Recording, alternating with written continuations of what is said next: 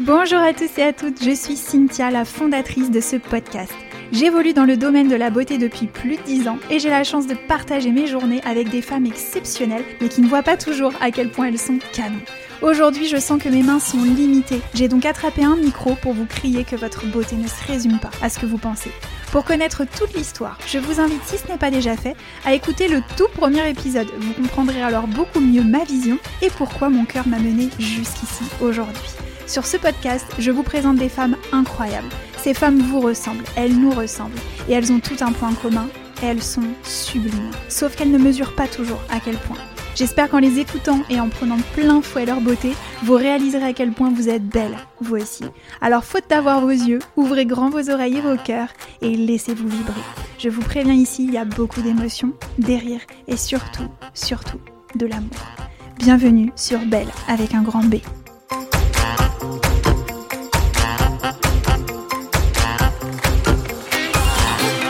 Pour ce deuxième épisode, j'ai choisi de partager un moment avec Yevgenia. J'ai rencontré cette femme merveilleuse il y a trois ans et je me souviens avoir été touchée instantanément par ses sourires et son petit accent russe super craquant. Nous avons tout de suite adoré partager des moments ensemble. Nous passions de discussions profondes à de grosses rigolades lorsqu'elle détournait certaines expressions françaises ou prononçait certains nombres à sa façon. Elle me quittait toujours en m'envoyant plein de baisers depuis le pas de la porte et quelques mots doux en russe. Ça mettait toujours mon cœur en joie. Je l'ai tout de suite trouvée belle. Belle parce qu'elle avançait. Belle parce qu'elle avait su dire stop à une situation qui ne lui convenait plus. Et c'est tout sourire et malgré son cœur encore fragilisé qu'elle me retrouvait à chaque rendez-vous, les yeux pétillants de joie et d'amour. À mesure que nous passions du temps ensemble, je prenais conscience de la grandeur de sa beauté. Il était donc évident que je lui tendrais mon micro. À l'approche de ses 40 ans, cet épisode, tel une jolie synchronicité, lui a permis d'effectuer un bilan de ses dix dernières années passées en France. Elle nous partage avec beaucoup de naturel et d'authenticité sa jeunesse, ses amours, ses rêves de famille, ses aspirations et ses aventures, mais aussi ses désillusions, la peur, la peine qu'elle a rencontrées tout au long de ses expériences. Elle vous parle de la difficulté que l'on peut avoir à accepter la tournure qu'a pris une situation que l'on avait imaginée si différente, et du moment où elle a décidé de la fuir. Elle vous parle aussi de la difficulté lorsqu'on a été une vraie working girl de se retrouver maman solo, sans emploi rémunéré et jugée sur cette situation par ses plus proches. Elle raconte comment cet épisode l'a menée à laisser sur le bas-côté la vie et les jugements de sa famille pour commencer à s'écouter réellement. Elle nous montre comment, à travers ses différentes expériences, elle a appris et évolué toujours plus, se reconnectant de plus en plus à elle-même. Vous serez scotché devant l'intérêt qu'elle porte à chacun de ses états émotionnels et à leur accueil total pour pouvoir mieux entendre leurs messages et ainsi mieux les gérer. Elle nous raconte qu'il n'est pas aisé de retrouver son identité lorsqu'on est expatrié et lorsqu'on a fui une relation toxique où l'on s'est perdu en tant que femme. Yevgenia est belle. Elle m'a toujours enveloppé le cœur et ébloui par sa capacité à mettre de l'amour, de la douceur et de la joie dans ce cocon sécuritaire qu'elle a construit avec ses deux enfants et dans chaque moment partagé avec eux. Elle est belle dans sa volonté de comprendre, d'apprendre et de s'accueillir dans toute sa singularité. Elle est belle dans sa capacité à savourer l'instant présent et les petits bonheurs qui le composent. Je suis certaine que beaucoup d'entre vous se reconnaîtront dans son témoignage et j'espère que son message vous aidera à voir à quel point vous êtes belle, dans votre force, dans vos combats, dans votre accueil des moments difficiles et dans votre capacité à y laisser entrer la lumière. Je vous souhaite une très bonne écoute. Impec. Moi, je crois qu'on est bon. Oui, c'est parti. Oui. Oh oui. je suis super contente que tu sois avec moi aujourd'hui et surtout que tu aies accepté de venir me parler sur ce podcast. Tu fais partie des premières, donc ça me fait vraiment quelque chose. J'aimerais bien commencer cette interview par te poser une petite question qui, je pense, va devenir la question euh, de démarrage de toutes les interviews. Ok. Dis-moi un petit peu quel genre de nana t'es et essaye de te décrire. Je te rajoute une difficulté, t'as vu, je suis sympa. Essaye de te décrire euh, et de te présenter comme, comme si tu présentais une de tes amies chères. Alors, comment est-ce que je suis? J'aime bien la phrase que ma mère m'a appris quand j'étais toute petite. Je suis comme je suis, avant tout. Ah, je pense que quand même je suis une personne naturelle, mais qui, qui met un, une masque parfois dans la société, dans le milieu de travail. Ah, je suis une personne euh, sensible, on peut presque dire fragile, ah, mais bien sûr, sûrement, je, casse, je cache ça. Et avant de m'avouer moi-même que je suis sensible et fragile, il m'a fallu du temps. J'aime bien me présenter comme une personne forte, qui est une personne qui a beaucoup de caractère, qui, comme une personne qui est ambitieuse. Mais derrière ça, il y a quand même beaucoup de doutes, beaucoup de réflexions, beaucoup de fragilité. Euh, je suis une personne euh, optimiste quand même, euh, joyeuse, ouverte, très curieuse. J'aime bien rencontrer les gens et écouter les gens. Je suis aimante. J'ai beaucoup d'amour dans mon cœur. J'adore tout ce que j'entends. bah, je pense que c'est tout. Donc comme ça, c'est, je pense que je dis l'essentiel. Il y a aussi un côté, voilà, que pour le, pour le nommer, il faut aller un peu en profondeur. Je peux être déprimée, euh, je peux être désespérée, euh, je peux être euh, sur un balançoire émotionnel, si on peut dire comme ça. Et après, c'est à moi et à mon expérience de savoir choisir avec quelle émotion je parte dans la journée, si on peut dire comme ça. Voilà. Oh, bah, une petite nana vachement cool. Moi, ça me donne carrément envie de passer un moment avec toi. Alors du coup, moi j'aimerais bien revenir sur quelque chose d'important, parce que je pense qu'on l'entend, ça chante dans ta voix. Euh, tu as quitté la Russie il y a quelques années pour débarquer en France. Et je crois que c'était pour suivre ton amoureux. Oui, tu as raison. Donc, euh, ça tombe bien cette interview parce que euh, cette année, ça fera 10 ans que je suis en France. Waouh J'aurai avoir 40 ans. Donc, ma fille que j'ai ramenée en France à 7 ans cette année aura 17 ans. Et quand je pense que cette année j'ai 40 ans et ça fait 10 ans que je suis en France, j'ai envie aussi de faire un petit compte rendu de ce qui s'est passé pendant tout, voilà, pendant toutes ces années. Et du coup, vraiment, euh, ton interview, cette interview, c'est aussi l'occasion pour moi de faire un petit résumé et un petit rétrospectif sur ma vie. Et oui, c'est vrai que euh, il y a 10 ans, je suis venue en France pour suivre euh, une histoire romantique. je dirais presque une histoire de ma vie parce que j'ai rencontré cette personne quand j'avais 16 ans. C'est ça, c'est génial que tu m'en parles très naturellement puisque c'est exactement la, la, question que je voulais te poser en fait euh, à la suite parce que je sais que cette histoire d'amour est particulière. Oui, c'est passé quand j'avais 16 ans, donc je venais d'avoir mon bac, euh, euh, mon bac général avec une notion très bien en français et en littérature. Et suite à ça, suite à ces aptitudes, je suis rentrée à l'Université des langues étrangères, sur la faculté de français. Et euh, par les circonstances, par les connaissances, par les amis, j'étais invitée en France, étant, étant toute jeune, pour donner des cours de russe à une personne qui, qui adore l'histoire de la Russie, qui adore euh, la culture russe. Et c'est comme ça que je suis venue en France et que je fais la connaissance avec, euh, comme, comme je dis aujourd'hui, ma famille française. Donc, et voilà, cette histoire, ça fait déjà, ça dure euh, bah, plus que 20 ans, presque 25, ouais, ça fait longtemps. 25, ans. oui, pour la petite histoire, Yevgenia rigole parce que euh, quand on s'est connus, elle me faisait beaucoup rire avec sa façon de prononcer les, 20, les 25 et les 27, finalement qu'elle prononce 25 et 27. Voilà, donc et, euh, je pense que je vais le faire jusqu'à... Mais on adore, moi franchement j'adore, je m'en délecte à chaque fois, je trouve ça beaucoup trop mignon. Donc du coup, euh, ben oui, cette rencontre, c'était dans quel cadre la première fois que tu as rencontré cet homme? En fait, euh, pour moi, c'était euh, tout, inattendu parce que je suis venue en France, au Périgord. Je fais la connaissance avec une dame de 60 ans à peu près, qui est une psychanalyste. Donc un milieu qui me parlait beaucoup parce que je m'intéressais beaucoup à, la psycholinguistique. Donc et je suis tombée dans l'ambiance euh, artistique, linguistique que j'adorais, qui ressemblait beaucoup à l'ambiance de ma famille. Et cette dame-là, elle avait un petit-fils. Un petit-fils qui était un peu moins âgé que moi. Euh, mais on se retrouvait très bien tous les deux parce que euh, il avait les intérêts communs qu'on a découvert tous ensemble, la psychologie, la littérature, euh, l'histoire de la Russie et surtout la musique. Et il faisait du piano et je voulais parler de mes compositeurs russes préférés. Et ça nous a beaucoup liés parce que on écoute, c'était, c'était extrêmement romantique parce que on écoutait des, des morceaux de la musique classique euh, euh, joués en piano et euh, c'est le berceau de notre histoire romantique.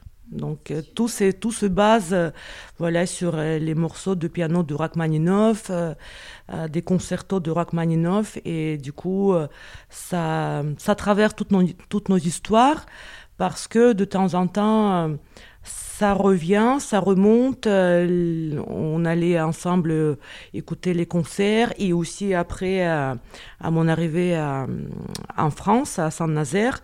Donc du coup, tout se base sur cette musique. Sur cette musique finalement. Qui est voilà. Donc, de, de, votre relation. Si on peut, si on me demande de trouver un symbole de, cette relation, euh, de, de lier à quelque chose. Euh, pour moi, ça sera lié avec la musique classique. La musique classique, c'est beau. Alors à un moment donné, vous avez été séparés finalement très jeune, puisque toi, du coup, tu es rentré en Russie. Voilà. Tu avais quel âge à ce moment-là? Ah, Ça, c'était euh, aux alentours de mes 19-20 ans.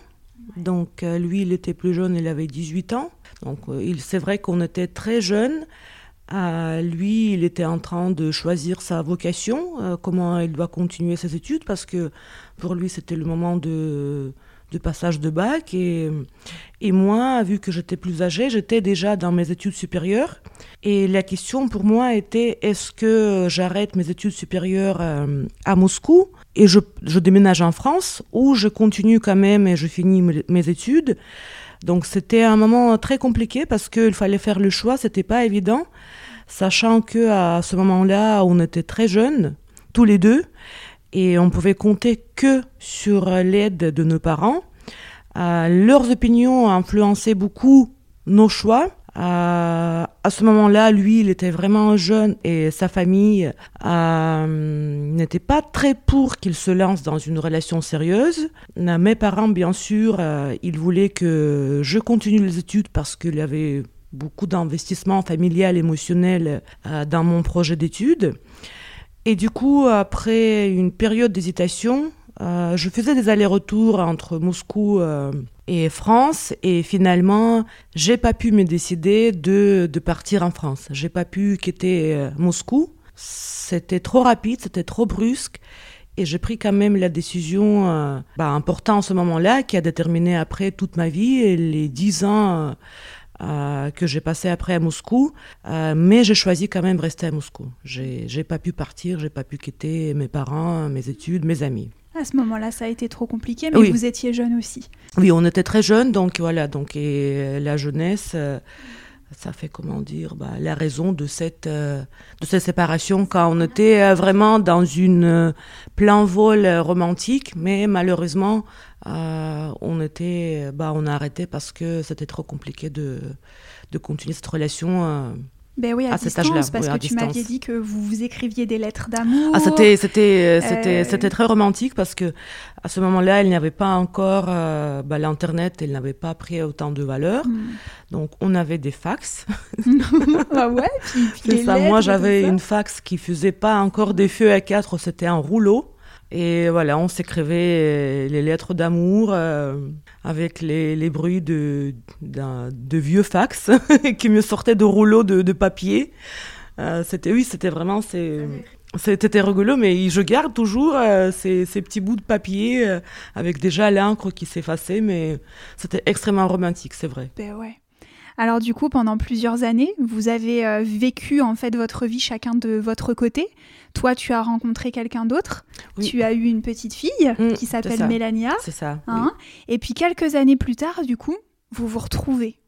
Comment vous vous retrouvez à ce moment-là? Qu'est-ce qui se passe? Alors, euh, vu que, oui, c'est vrai que euh, le quotidien à gagner, si on peut dire comme ça, sur cette relation romantique et amoureuse parce que je continue à travailler, euh, pardon, j'ai continué à faire mes études, euh, j'ai commencé à travailler, j'ai rencontré un homme euh, dans, un, dans un milieu où je travaillais. Euh, bon, on a commencé une relation aussi amoureuse qui était aussi très importante pour moi, que j'ai vécu de A à Z, si on peut dire comme ça. Donc aujourd'hui, j'ai pas de questions, je reviens plus dans ma tête vers cette relation, mais tout le temps que j'étais à Moscou, je pensais à cet homme que on peut dire j'ai quitté, euh, vers qui je suis pas finalement. T'avais l'impression de ne pas avoir été au bout, en fait. Oui, oui, j'avais l'impression qu'il y a des choses qui ne se sont pas passées, si on peut dire comme ça. Vous n'avez pas été au bout de ce que vous aviez à vivre ensemble? Oui, et je me rappelle que étant à Moscou, euh, j'ai joué avec euh, son nom de famille et je me demandais qu'est-ce que ça fait si euh,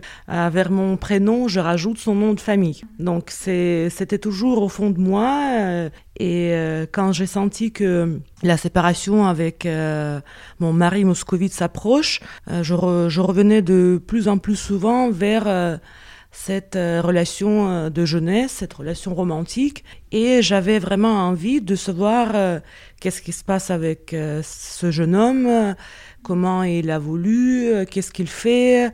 Donc, est-ce que c'est possible J'avais tellement envie de lui raconter en fait tout ce qui s'est passé dans ma vie.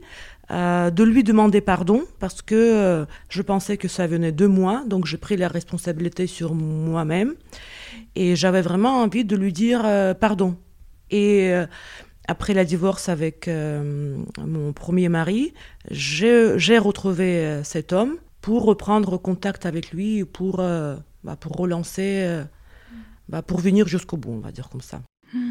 Et alors là, vous vous retrouvez, du coup, tu as repris contact avec lui. Et qu'est-ce qui se passe? La magie opère vous... Euh, en fait, bah, il fallait avoir du courage pour lui écrire. Déjà, j'ai mis pas mal de temps pour le retrouver sur les réseaux sociaux. Parce que il est vrai que pendant quelques années, on s'est, s'est perdu vraiment, donc on n'avait plus de contact. Euh, et du coup, avec l'apparition de réseaux sociaux, euh, je me suis dit que peut-être il est aussi au-dessus, que je pourrais le retrouver. Et du coup, j'ai mis bah, vraiment quelques semaines pour le, pour le retrouver. Il n'était pas le seul à qui j'ai envoyé le message Coucou, est-ce que tu te rappelles de moi? Ah, J'imagine, bah oui, parce que c'est vrai que sur les réseaux sociaux, il y a souvent beaucoup de. C'est ça, en fait, bah oui, son nom de famille, c'est un nom assez euh, commun, commun donc mm. euh, son prénom aussi. Euh, du coup, cette combinaison de son nom et son prénom, il en avait des milliers de personnes comme ça, et il n'y a pas souvent de photos. Euh, et du coup, oui, c'est. Mais j'étais obsédée. Euh, je voulais absolument le retrouver. J'ai mis pas mal de temps. Et euh, donc, du coup, j'ai envoyé plusieurs requêtes d'amis. Comment Oui, c'est. Oui, demande d'amis. Demande d'amis. Et après, il y avait un événement assez marquant pour moi. J'avais des soucis de santé, parti à l'hôpital. J'avais pas mon ordinateur avec moi, donc je savais pas qu'est-ce qui se passe. je perdais un peu les liens avec. Bah, je regardais pas les réseaux sociaux mes, réseaux sociaux, mon profil. Et euh, quelques jours plus tard, quand je suis à l'hôpital, ma copine me ramène euh, mon ordinateur, je me connecte et tout d'un coup, je vois que le même jour où je t'ai ramené à une urgence à l'hôpital, euh, mon chéri me répond. Et là, je me suis dit que euh, c'est un signe c'est un signe voilà c'est ça mon destin parce que il faut vraiment qu'il ressente quelque chose que au moment où il se passe quelque chose de pas bien dans dans ma vie qu'il me répond. Donc c'est comme ça que on va ouvrir euh, euh, on va tourner la page et on va ouvrir quelque chose une de nouvelle histoire, une, nouvelle, histoire. donc pour moi c'était extrêmement signifiant que au moment où j'avais vraiment besoin d'aide tout d'un coup il me répond donc parce que entre euh, l'envoi de demandes d'amis et de cette réponse, il s'est passé bah, plus qu'un mois. Donc du coup, euh, tu as trouvé que c'était une belle voilà pour moi, j'ai trouvé tout de suite que c'est une signe et que voilà, il faut se lancer parce que euh, les choses comme ça, ça se passe pas par hasard. Hmm.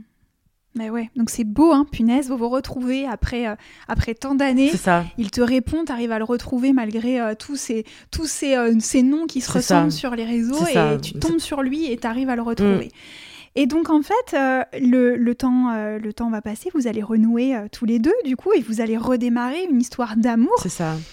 Et tu en arrives à le, le choix de ta vie finalement, un grand choix de ta vie, à le suivre en France. Cette fois, tu es prête à le suivre en France. Qu'est-ce qui joue Qu'est-ce qui se joue à ce moment-là? Qu'est-ce qui fait que, voilà, ça y est, là, tu, te dis, c'est, c'est maintenant. Je me sens prête à quitter mon pays. Alors, euh, je m'approchais vers mes 30 ans. Euh, et euh, j'avais, j'ai accumulé pas mal de fatigue de ma vie moscovite parce que je commençais à travailler en même temps que je faisais mes études. Je commençais à travailler à mes 18 ans et le milieu était très intense, si on peut dire comme ça. Donc, oui, on peut rappeler que quand même tu avais un poste dans la télévision. Oui, je travaillais à, la télé. Il y avait beaucoup de. Je n'étais pas ni représentatrice ni une actrice, mais j'ai travaillé euh, dans le groupe de production. Euh, j'ai changé pas mal de, de postes pour euh, voir qu'est-ce qui me plaisait le plus. Je commençais à travailler comme une rédactrice de site internet d'une émission musicale. Et les dernières années, avant, de, avant mon départ de Moscou, je travaillais dans un département de commerce. Donc avec beaucoup de responsabilités, beaucoup de projets. Et en plus, Moscou, c'est quand même une ville qui demande beaucoup de force, qui demande beaucoup d'énergie. Et si tu veux réussir ta vie à Moscou, euh, on n'a pas trop de temps de réfléchir. Donc il faut agir. Hum, j'étais jeune, euh, j'ai eu Mélania, ma fille, à 23 ans. Donc tous ces projets de vie en même temps, les études, le travail, la maternité, les doutes euh, de jeune maman, le divorce. Donc vers 30 ans, j'avais des résultats, mais en même temps, j'avais je me sentais euh, très très fatiguée. Donc ça peut paraître bizarre, à 30 ans on ne peut pas se sentir fatigué, mais c'est vrai que euh, je partais de Moscou avec euh, beaucoup de fatigue. Beaucoup de fatigue, beaucoup de déception parce que en fait on, on s'éloigne énormément de nos origines et tout ce qui se passe c'est on est, on est fixé sur les revenus, sur notre position dans la société, sachant que aussi quand on travaille à la télé, on se connaît tous, on est toujours devant, euh, devant les autres, tout le monde connaît tes histoires familiales, tout le monde connaît tes hauts et tes bas, et finalement ça fatigue énormément. Et j'avais vraiment ce qu'on appelle euh, downshifting, j'avais, je, voulais, j'avais vraiment envie de, j'avais vraiment envie de, partir, de partir, euh, de commencer quelque chose que pour moi, que pour ma famille, que pour ma fille, euh, et du coup, voilà, je prends cette décision. Mélania devait commencer sa scolarité. Et je comprenais que j'ai pas temps de réfléchir. Peut-être c'était aussi là, là où je me suis trompée, parce que je devais prendre la décision définitive assez rapidement et je me suis pas laissé le. Tu t'es pas laissé le temps de réflexion. Tu t'es vraiment dit là, elle va euh, reprendre la scolarité. Il faut que du coup ça se fasse soit à Moscou, soit, soit voilà, c'est ça. Et, euh, et, à ce moment-là, en fait, euh, du coup, ton, ton amoureux retrouvé te, te, mettait quand même la pression? Il avait très envie que tu que tu reviennes. Bah, on était tous les deux un peu pressés parce que vu qu'on a déjà vécu la séparation, on avait peur tous les deux que si là on se traîne, si on peut dire comme ça il y aura des circonstances de notre vie de tous les jours qui vont, euh, qui, vont nous empêcher de, de, nous réunir. Et du coup, on s'est dit que bah, soit c'est là, soit c'est jamais. Euh, donc, on s'est mis la pression tous les deux. Euh, on, on, est parti un peu trop vite dans cette nouvelle histoire.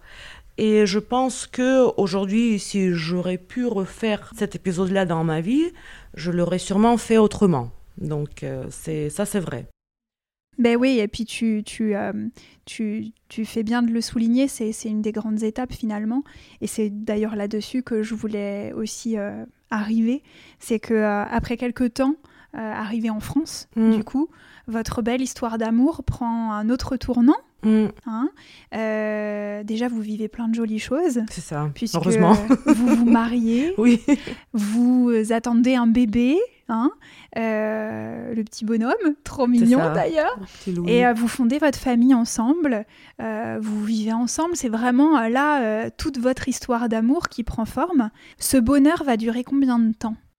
Ça, c'est une question compliquée parce que au début, je voulais pas accepter que ce bonheur ne se passe pas comme c'était prévu. Mais euh, je me rappelle déjà que euh, vers la naissance de Louis, je commençais à avoir les doutes. Est-ce que est-ce qu'on va assumer tous les deux? Qu'est-ce qui, qu'est-ce qui a, à ce moment-là, t'a fait sentir que, que, que voilà, ça, ça tournait euh, pas très bien, en tout cas, que tu te sentais plus si bien dans la relation bah, Il est vrai que la naissance d'un enfant, c'est un période, c'est un, épreuve pour le couple, peu importe jeune, âgé, euh, c'est extrêmement bouleversant. Et aujourd'hui, on dit que euh, c'est plus bouleversant pour le papa que pour, pour la maman. Moi, j'accepte euh, ma maternité facilement. Je demande pas beaucoup de choses pour moi. Donc je prends, j'ai pris tout sur moi même. Et j'attendais la même chose de papa, si on peut dire comme ça. Donc je pensais que là, on sera deux, deux combattants, deux forts, qui vont, euh, qui sauront gérer nos émotions.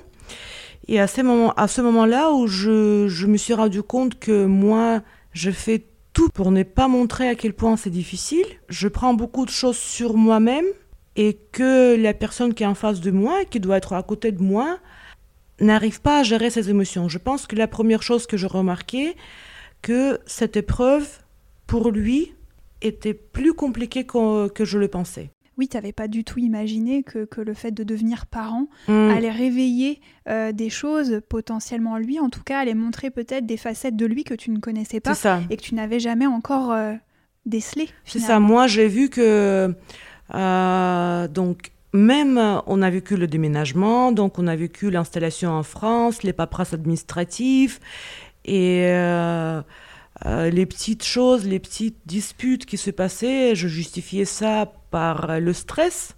Euh, mais je pensais qu'au moment où il y aura vraiment la naissance de bébé, euh, la personne saura gérer ses émotions, saura gérer ses nerfs, parce qu'il est vrai que ce n'est pas le moment de, je dis comme je le sens, de faire le capricieux. Parce que moi, je, je serrais les dents, c'était très compliqué. Donc la naissance, l'accouchement ne s'est pas passé comme c'était prévu. Donc il est vrai qu'on était tous très stressés. Après, la personne, lui, il était, il était toujours avec moi, il m'accompagnait à la, à la maternité. Mais quand même, je voyais qu'il y a quelque chose qui... Qui te chiffonnait Qui, me dérange. Et à un moment donné, assez rapidement après la naissance de, de notre fils, euh, je me suis sentie seule et isolée. Que c'est moi qui ai un bébé, c'est mon bébé qui pleure, c'est mon bébé que j'arrive pas à calmer. J'avais l'impression que presque je dérange le papa avec mes demandes de venir euh, m'aider. Hmm. Et c'est là où... Euh, donc j'imagine que ta sensation d'isolement, en plus, a été renforcée et décuplée du fait que tu n'étais pas dans ton pays, en plus d'origine. Donc tu n'avais pas ta famille tout proche de toi. Euh, finalement, tu, tu te retrouvais vraiment qu'avec cet amoureux, ton mari, du coup, qui était devenu ton mari, et, euh, et, sa famille à lui. Mm. Mais du coup, euh, tu étais euh, finalement, toi, seul, pas de soutien de sa part, et en plus, finalement, pas avec non plus tes, tes, tes racines, tes proches. Bah, à ce moment-là, le fait que j'étais toute seule, ça me dérangeait pas beaucoup parce que moi, je me suis mis un objectif d'être une maman idéale. Donc je pensais que euh, je suis déjà une maman expérimentée, que je saurais gérer, euh, que je saurais gérer et ma fille aînée qui vivait quand même aussi en, épreuve. Une épreuve. Une épreuve, pardon. Euh, et je voulais pas la priver de, de mon amour. Et en fait, je pense qu'à ce moment-là, c'est ça qui était le plus compliqué, que j'avais un bébé, un nouveau-né, et j'avais ma fille aînée qui comprenait pas ce qui se passe. Et à ce moment-là, j'avais besoin de, de l'aide de, de, papa qui aurait pu pour partager avec moi euh, les soins euh, pour le nouveau-né, que je puisse aussi euh, donner mon temps et mon attitude, et, mon attention, pardon, mon amour à, à, à Mélania, ma fille aînée. Qui, en fait, je voyais que elle, elle se sent perdue euh, il se sent un peu en dehors de la famille parce que pour elle, c'était moi, euh, mon mari et notre fils, et elle qui était un peu mise euh, de côté. Et c'est là où c'était pour moi extrêmement, je souffrais beaucoup parce que je voyais que j'ai pas de force pour passer mon temps avec elle. Et c'est ça qui me donne aujourd'hui presque les larmes aux yeux parce que je me culpabilise énormément que j'aurais dû j'aurais dû être juste à l'égard de mes deux enfants, que j'aurais dû partager le temps autrement et j'ai pas fait. Donc et, lui il m'a pas il m'a pas aidé. Et c'est là d'où vient mon conflit intérieur parce que j'ai l'impression de trahir un peu ma fille aînée euh, donc c'est là où voilà donc la douleur commence. La douleur commence vraiment à s'installer à ce moment-là. C'est là où le nœud, même aujourd'hui, j'ai pas encore répondu à toutes les questions. Même aujourd'hui, euh, je me sens coupable. Euh, et c'est là où je dois encore travailler, de mettre, comment dire, de ramener cette situation qu'elle soit plus plus transparente pour moi-même et pour Mélania aussi. Bien sûr, que, pour que vous puissiez vraiment grandir de tout ça. C'est ça. Donc, comme, comme tu me le dis, et je le sais, par la suite, ça va vraiment se gâter. Ça va se gâter de plus en plus mm. entre vous. Votre relation va vraiment être de plus en plus ébranlée par, euh, par beaucoup d'événements qui vont mm. avoir lieu. À quel moment tu trouves le courage et comment tu trouves le courage de dire stop et de quitter cette relation? Alors, euh, je vais essayer de structurer parce qu'il est vrai qu'il euh, y avait beaucoup de choses qui sont passées. Euh, c'était donc comment on voyait notre famille? mon mari devait travailler, il devait faire les études, et moi, je, je, me suis engagée, on va dire presque moi-même, par ma propre volonté, de maintenir la maison, les enfants. Donc il y avait dans ma tête, il y avait un partage égal, que lui, il gère euh, l'extérieur et moi, je gère euh, l'intérieur. Travail d'équipe. Ah, voilà, travail d'équipe. Euh, ça me ça me dérangeait pas du tout que je, je m'occupe des enfants, que je m'occupe du foyer, mais j'avais besoin de me sentir rassurée que lui, il va gérer l'extérieur. Sauf qu'à un moment donné, je me suis compris que, et c'est ça où je pense que c'était aussi une erreur de ma part, je commençais à le materner aussi. Donc j'avais deux enfants de, quelques mois, un bébé qui grandissait doucement, euh, ma fille aînée qui, qui, était à, l'école euh, primaire, qui parlait pas français à ce moment-là et qui avait besoin vraiment de d'attention. Et j'avais un homme qui démarrait dans sa carrière et qui demandait aussi beaucoup euh, d'attention et beaucoup de soutien. Et à un moment donné, j'ai mélangé le soutien avec, euh, avec les côtés maternels. Donc à un moment donné, je me suis sentie responsable de sa réussite et je commençais à conditionner. Je commençais à conditionner son état moral, son état de santé, ses émotions, ses humeurs. Et je pense que c'est là où je me suis mis trop sur mes épaules. Et lui, euh, il retournait la situation comme c'est moi qui est responsable aussi euh, de ces résultats. Et c'est là où l'emprise s'installait, euh, par des petites choses. Donc, j'ai pas réagi comme il fallait. Il était trop fatigué, je demandais trop où il fallait pas demander. Je voyais pas à quel point euh, c'était important pour lui telle ou telle journée. Donc je sais pas si j'exprime bien tout ça en français parce que c'est très compliqué de structurer tout ce qui s'est passé. Et à un moment donné, la violence est arrivée parce que il plus. Je comprends très bien euh, qu'il avait beaucoup de tension pour lui, mais je mettais pas du tout en valeur la tension que moi j'avais sur moi je commençais à m'épuiser. Donc lui, il était euh, dévorant euh, dans sa besoin d'être accompagné, presque despotique, si on peut dire comme ça en français, tyrannique. Et à un moment donné, donc lui, quand il n'arrivait pas à gérer ses émotions, quand il n'arrivait pas à obtenir de moi ou des enfants ce qu'il voulait, la violence est arrivée. Euh, je voulais pas d'abord euh, au début de faire attention, je justifiais énormément. Donc il y avait un épisode, après un autre, et à un moment donné, c'est devenu dangereux pour les enfants. Et euh, aujourd'hui, on dit que la femme, elle prend cette décision de quitter, d'abandonner, euh, de sortir de cette situation, pas pour elle, mais pour les enfants.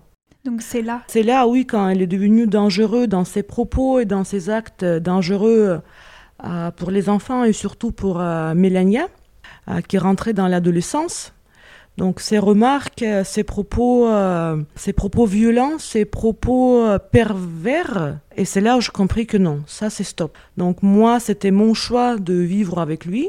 Donc si j'arrive pas à gérer, si je, si je suis toute seule étant adulte, si entre guillemets ça me plaît ou j'ai pas de courage d'arrêter, oui j'ai le droit, parce que étant adulte, je peux faire tout ce que je veux.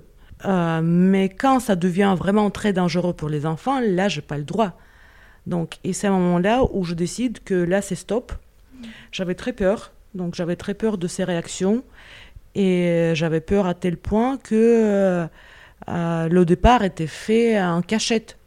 Donc il n'était pas au courant que je prépare, je prépare la fuite. C'était, c'était la fuite. Ouais, tu as vraiment fui en fait. J'ai fui. Oui, en deux heures, j'ai, j'ai préparé les affaires, j'ai pris tout ce qui était le nécessaire. nécessaire.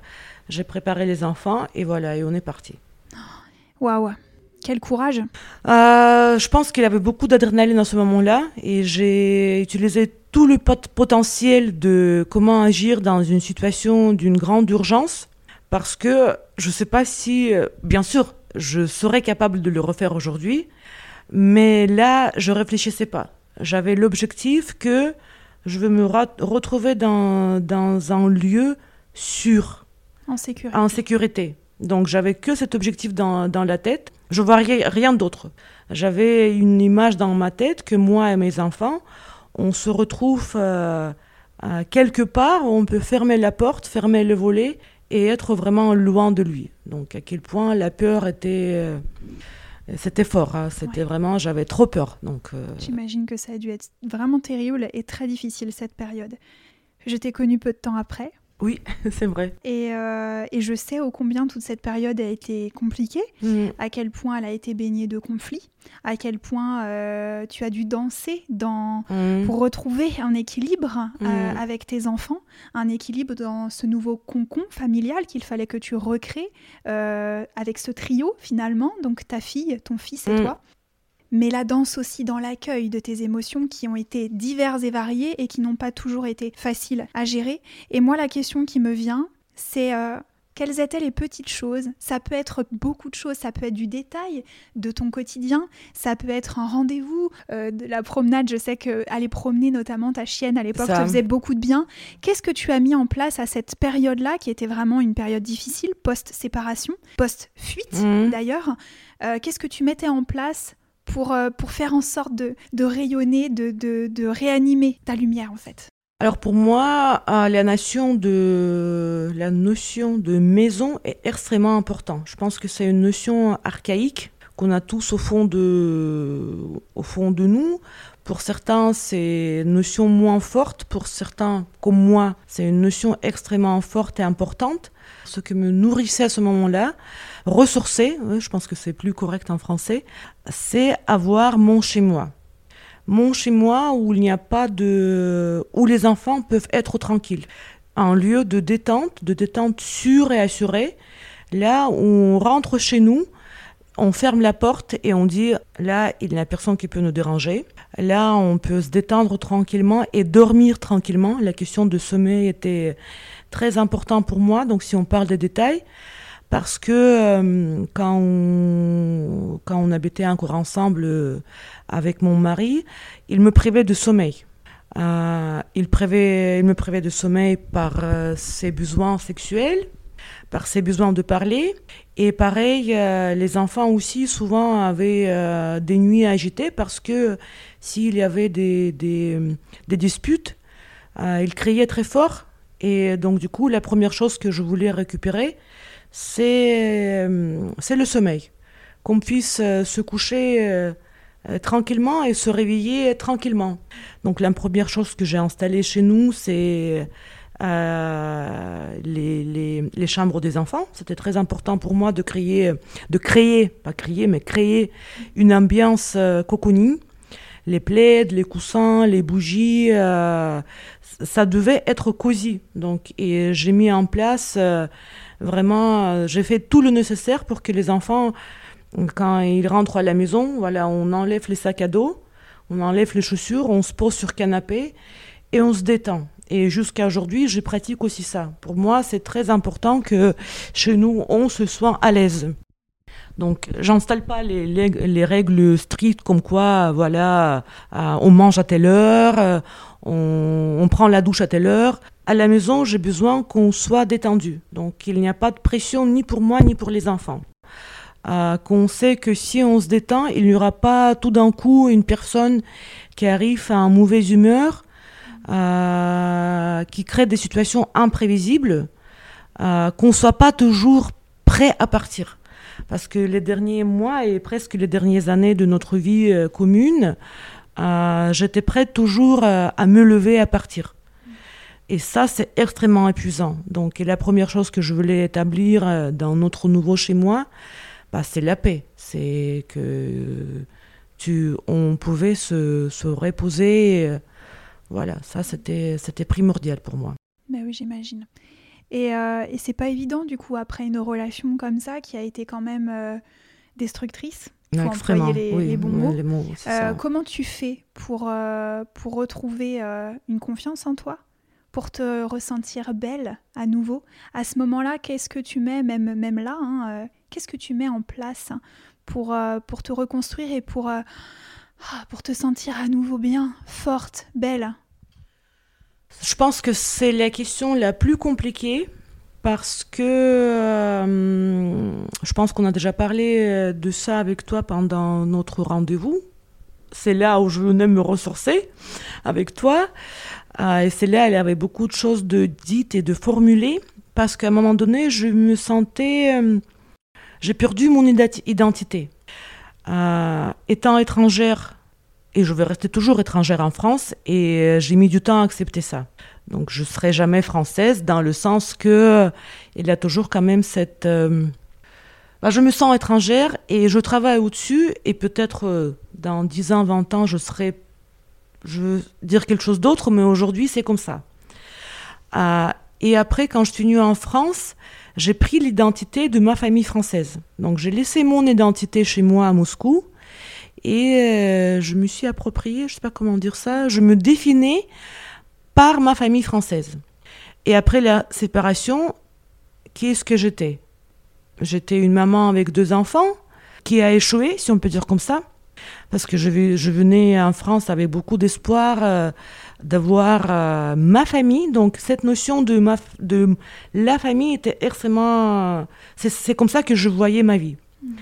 Et tout d'un coup, on m'a mis dans la situation où je devrais me séparer de cette image de la famille euh, et présenter quelque chose, euh, comment dire en français, c'est très compliqué à formuler parce que euh, de recréer une identité, si on, si on peut dire comme ça, ou revenir vers moi-même.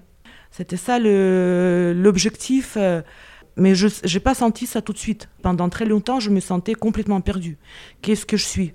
Je ne suis plus à Moscou, mais je ne suis pas encore en France. Et euh, se ressentir être entre les deux, c'était très compliqué, c'était presque violent parce qu'on n'arrive pas à se retrouver. On perd les repères et même aujourd'hui, euh, c'est pas encore facile, je dis franchement, peut-être j'utilise toujours les mêmes mots, mais. Et euh, du coup, qu'est-ce qui se passe? On commence à s'identifier à, travers les enfants. Hum, c'est pas peut-être vraiment ce que je voulais.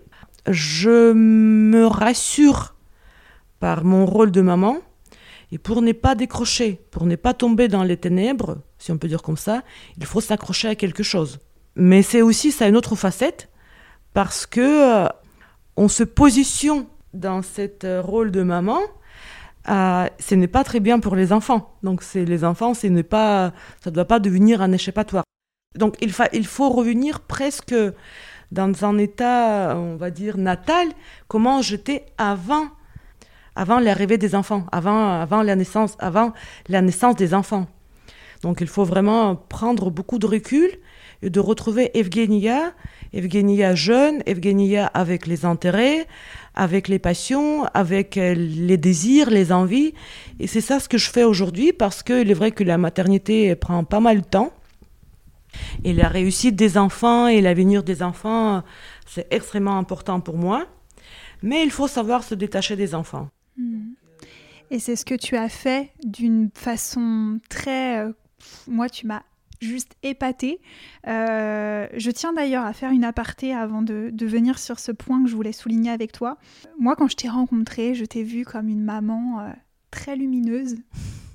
Ça me fait plaisir Euh, parce que Vraiment, très... euh, tu tu m'es apparue tout de suite euh, vraiment incroyablement belle de tout ce parcours de vie que tu avais euh, mené à bras le corps très forte. Moi, tu m'es apparue comme une héroïne, vraiment. Et, euh, et je tenais à te le dire, ça me tenait à cœur. Et j'arrête là parce que sinon ça va me mettre en émotion.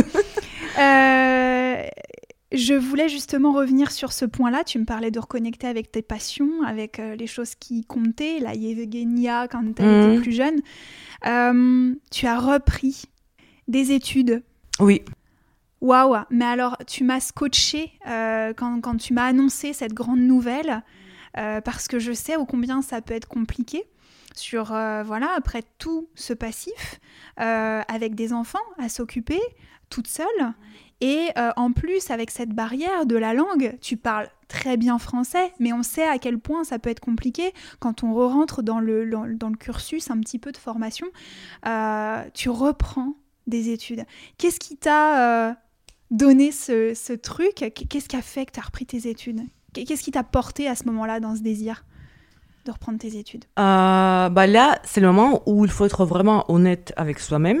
Il y a bien sûr l'ambition, donc il faut dire que vraiment je garde cette ambition de retrouver euh, euh, la vie d'avant, la vie de Moscou, parce que j'ai jamais, j'ai jamais encore réussi de trouver euh, la position dans la société que j'avais à Moscou. Donc là, il s'agit d'une ambition. C'est ni mal ni bien. Donc c'est un besoin de retrouver peut-être une position de femme autre que dans, dans ton rôle de maman C'est ça. Donc, et vu que euh, j'ai une expérience professionnelle à Moscou qui euh, me ressource jusqu'à aujourd'hui. J'ai vécu euh, des émotions très très fortes à mon travail.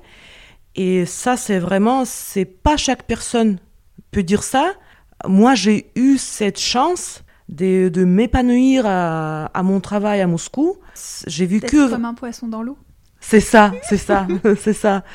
Et c'est comme, en fait, c'est comme une drogue quand on est quand on est satisfait au travail, quand on vit des émotions fortes, quand on a des frissons, quand on... Quand ça vibre. Quand ça vibre, voilà. On a besoin euh, de retrouver ça tout court. Mm. Donc, et je me suis dit que il faut absolument... Parce que sinon, je me sens frustrée. Oui, tu t'es reconnecté euh, finalement à ce qui vibrait et tu sentais que ça vibrait vers la formation, vers la reprise euh, d'études. Et je me suis dit que je serais jamais heureuse si j'ai pas, euh, si je retrouve pas cette, cette, émotion, cette drogue de satisfaction professionnelle. Et du coup, dès que je me sentis un tout petit peu plus forte, dès que j'ai compris que je peux le faire, c'était aussi une petite erreur parce qu'en fait, euh, c'était pas encore le moment. Je pense que peut-être je suis allée un peu trop vite, mais j'avais vraiment, vraiment envie de, euh, de le faire avant mes 40 ans. Il y a quand même l'âge qui pèse, donc ça, si on parle de, pression, euh, de pression de la société par rapport au physique de femme, il a aussi l'âge. Ça, c'est aussi une notion extrêmement, c'est du poison. Pour moi, le problème, c'était pas mon physique donc pour moi, le problème, c'était, mince, je veux avoir 40 ans, où est-ce que j'en suis? J'ai pas de travail, j'ai pas de revenus, tout le monde me regarde avec un, avec un mépris, mais toi, tu travailles pas. Donc, et c'est ça qui me pesait extrêmement euh, sur mon moral, que euh, j'avais honte de dire que je travaille pas. Hmm. Ça me pesait énormément et ça me pèse encore aujourd'hui. Euh, donc du coup, je me suis dit que il faut le faire. C'est un rôle énorme que d'être maman, euh, d'être maman solo, maman de deux enfants, qui plus est avec une adolescente euh, et un petit bout. Euh, c'est quelque chose, c'est un boulot à part entière, franchement. moi, je, moi, je pense que vraiment, il n'y a aucune honte à avoir quand tu dois mener ça de front toute seule. Je... Moi, je suis juste épatée. Pendant tout ce temps-là, toi, tu me soutenais énormément parce que moi, j'étais tellement prise par ma situation familiale, et ce qui est aussi très important de dire, et je pense que beaucoup de personnes vivent ça, le plus compliqué pour moi, c'était que ça venait de la famille. La famille qui était au courant, bah, qu'est-ce que j'ai vécu, mais qui voulait euh, absolument diminuer l'importance des actes. Et euh, je voyais cette question euh, un peu, comment dire ça bien en français, méprisant les gens posent des limites. Bon, bah ça y est, voilà, ta séparation est faite, tu as trouvé ton logement, ça fait déjà deux ans que tu es séparé. Il est où, euh, il est où ton autonomie? Aujourd'hui, je me suis dit que ça fait quatre ans que je suis séparée, euh, que je vis, que moi, je suis devenue moi-même le centre de, gravité pour mes enfants. Euh, ça fait quatre ans que je vis en solo Et j'ai réussi quand même faire pas mal de choses. Que quatre ans. Au début, quand je commençais à vivre seule avec les enfants, j'étais extrêmement pressée. Extrêmement pressée de avoir un appartement convenable, avoir un statut euh, pas honteux, entre guillemets, de ne pas profiter des aides sociales. Donc il y a beaucoup, beaucoup de choses qu'on doit affronter. Euh, peut-être c'est que moi, donc je ne sais pas comment vivent euh, ça d'autres femmes, mais on fait un pas et on rencontre euh, en difficulté. Et ça te mettait une pression énorme. Ça, ça, me met la pression jusqu'à aujourd'hui, parce que il est vrai que on a envie d'être autonome. On a envie d'être fier de nous-mêmes. Et on a envie de faire tout ça rapidement pour oublier, pour oublier l'échec. Euh, et du coup, j'ai commencé les études, mais j'ai trop forcé, j'ai trop poussé. Donc j'allais trop vite. Je voulais prouver quelque chose à quelqu'un d'autre et à moi-même aussi. Du coup, je me suis, pardon, euh, comment dire ça, je me suis cassé la figure. Donc parce qu'il y avait un moment où j'ai compris que j'ai pas de force. Donc c'est aussi, euh, c'est aussi comment dire une petite leçon qu'il faut pas faire ça pour prouver quelque chose à qui que ce soit. Il faut être honnête avec soi-même. Ne sois pas pressé. Prends le temps. Et être sûr pourquoi tu, fais ça? Être sûr que tu entends bien les vibrations de ton cœur et pas ça. et pas en fin de compte la pression qu'on te met familiale et sociétale finalement. C'est ça, c'est ça. Donc voilà, c'est aussi, euh, c'est aussi, c'est pas évident. Donc euh, on est entre euh, l'opinion publique, entre l'opinion familiale, entre le sens de culpabilité, euh, il faut savoir euh, naviguer entre tout ça. Et euh, bon, moi, je travaille étape par étape. Donc, d'abord, je me suis. Comment dire Je me suis débarrassée de ce poids de l'opinion familiale. Donc, c'était la première chose à faire, en fait. Et je me sens beaucoup plus libre parce qu'aujourd'hui, c'est moi qui prends la décision moi-même sans penser à ce que les autres vont dire et comment elles vont me juger. Parce qu'il est vrai que il avait énormément de jugements. Donc ça, c'était insupportable. Donc tu t'es défaite de tout ça, c'est beau. Ah oui, non, mais moi aujourd'hui, voilà, donc le, le moi aujourd'hui, je me suis dit que je suis. On revient à la question comment euh, est-ce que je peux me décrire? Voilà, je suis comme ça et je dois rien à personne. Les, les deux personnes euh, à qui je dois quelque chose, ce sont mes enfants. Voilà. Et et jusqu'à un certain âge. J'adore. Bon, ben, on arrive à la fin doucement de, du temps que, que, que, je réservais à notre interview, parce que je voulais quand même vraiment qu'on fasse le tour de plein de points importants. J'aimerais bien me poser du coup euh, deux questions. Pour toi, c'est quoi la beauté d'une femme? Laisse-moi réfléchir, parce que j'ai le, j'ai le ressenti, mais donc je le ressens au niveau, comment dire, pas verbal je le ressens dans mon cœur et euh, je pense que la beauté euh, d'une femme, pour moi, avant tout, dans sa féminité. Donc, je veux quand même euh, qu'on n'oublie pas la notion de féminité, parce que aujourd'hui, on parle beaucoup de d'égalité des sexes, d'égalité de genre, et je suis, bien sûr, je suis pour l'égalité mais la femme est féminine. Et ça ramène beaucoup de qualité avec cette féminité. Tu veux dire un petit peu plus dans... Moi, je, je sais exactement dans quoi tu parles de cette féminité. Finalement, c'est dans la douceur. C'est ça. Dans, dans la... Ouais, dans la douceur, dans, dans ce côté un peu enveloppant, dans ce ça. côté... Euh, Moi, je pense que la femme a hum, cette capacité, je dirais, unique de d'apaiser, de soulager l'homme aussi. voilà, donc je veux pas vraiment que ça soit vu d'une. Euh, je veux pas que ça soit jugé euh, de point de vue que euh, égalité homme-femme, mais il faut quand même reconnaître, sans diminuer la valeur des capacités d'un homme, donc l'homme aussi, mais la femme à sa manière, dans la douceur de la voix, dans la douceur d'un de regard, dans la douceur de ses mains, dans la douceur de sa peau, de son odeur. Donc vraiment, pour moi, la beauté et la force d'une femme est dans sa féminité, dans, dans la globalité de cette notion féminité. Donc je pense que chaque femme est belle, sans parler de son physique, et même si vraiment la femme est aussi belle par sa physique, mais pas par, euh, par les standards qu'on attend d'elle. Parce qu'elle a le, regard, le, les sourires. Euh, voilà, c'est vraiment c'est, éphémère. Donc le mot éphémère est très psychanalytique parce qu'il est éphémère. Donc la beauté euh, d'une femme, c'est éphémère. Mais il faut savoir vraiment la voir. Donc, et pour moi, voilà, la féminité. Donc, hmm.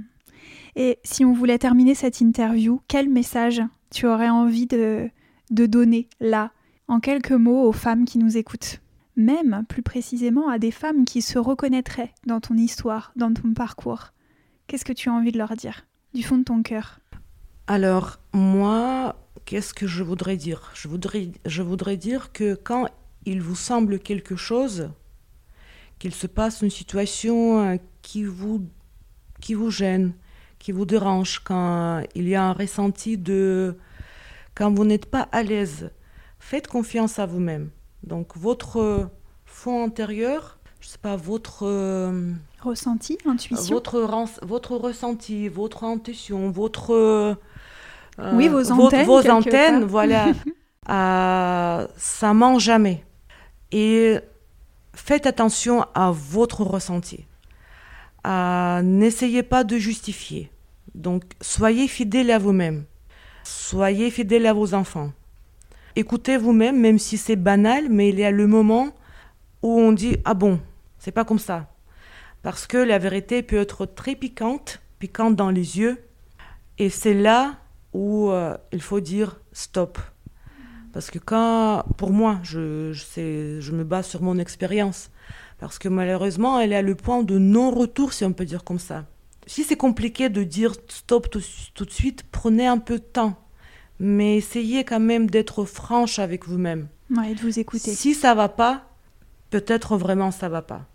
Donc, et c'est là où vraiment il faut, euh, il faut lancer ce programme, euh, comment dire, de. Euh, j'arrive pas à trouver les mots, mais bah, c'est de l'amour de soi, c'est du, respect de soi-même, c'est tout ça en ça. fait. Dire stop à une situation, à quelqu'un, à voilà, c'est aussi reprendre le pouvoir et puis s'aimer profondément. C'est ça, parce que oui, c'est vrai que on aime la, la, personne qui est avec nous, on aime notre partenaire, mais si on n'est pas capable de prendre soin de nous-mêmes, ça va pas. Il faut savoir le faire. Donc c'est ça, et pour moi c'est ça aussi le signe de, du fait qu'on est adulte. Donc que cette relation, elle n'est pas enfantine. Mhm. Donc être capable de prendre soin euh, de soi-même. Et de s'aimer. De s'aimer. Finalement.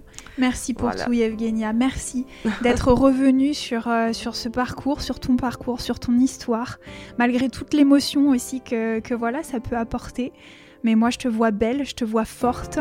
Et, euh, je suis juste épatée parce que tu vois, euh, on a pu retracer euh, tout le parcours.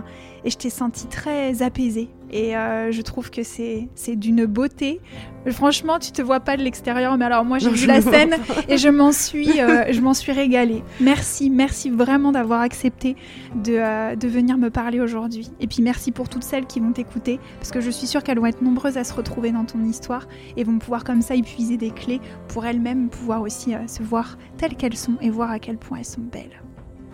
je te remercie aussi de mon côté. Après, tu peux garder ça pour toi ou de de, laisser ça dans l'interview. Euh, mais je voulais te remercier pour cette attention que tu fais aux femmes, à nous.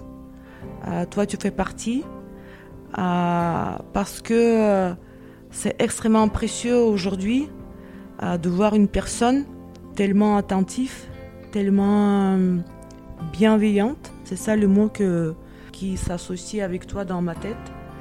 Euh, qui prend soin, qui apaise. Et euh, moi, je trouve que ton projet est, merveilleux de faire ressortir l'histoire des femmes euh, de tous les jours, si on peut dire comme ça. Parce qu'on est, on est dehors, Et quand on regarde une femme, on ne peut pas imaginer que derrière, il y a une histoire, il y a, la douleur, il y a le bonheur, il y a tout. Et je te remercie énormément de porter attention à mon histoire.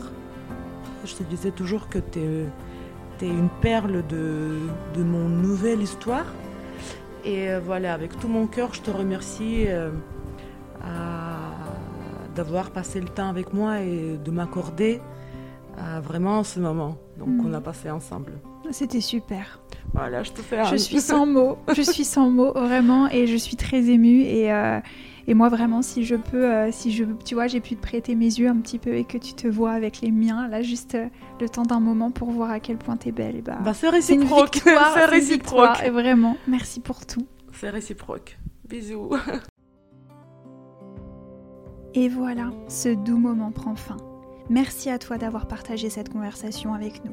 J'espère de tout mon cœur que ce nouvel épisode t'a fait vibrer et surtout réaliser à quel point la beauté est grande et qu'elle n'est pas toujours où l'on regarde. Tu peux retrouver toutes les informations importantes dans les notes de l'épisode. Si tu as envie de me partager ton avis, un mot doux ou échanger avec moi tout simplement, retrouve-moi sur le compte Instagram de Belle avec un grand B, je serai très heureuse de te lire. Et si mon projet résonne en toi, que tu as envie de répandre encore plus fort mon cri du cœur, rien de plus simple. Partage. Parle-en autour de toi, à tes proches, aux femmes de ta vie, et tu peux aussi laisser un avis sur Apple Podcast. Je te retrouve un jeudi sur deux pour un nouveau portrait de femme. En attendant notre prochain moment partagé, je t'embrasse. Et surtout, n'oublie pas, tu es canon.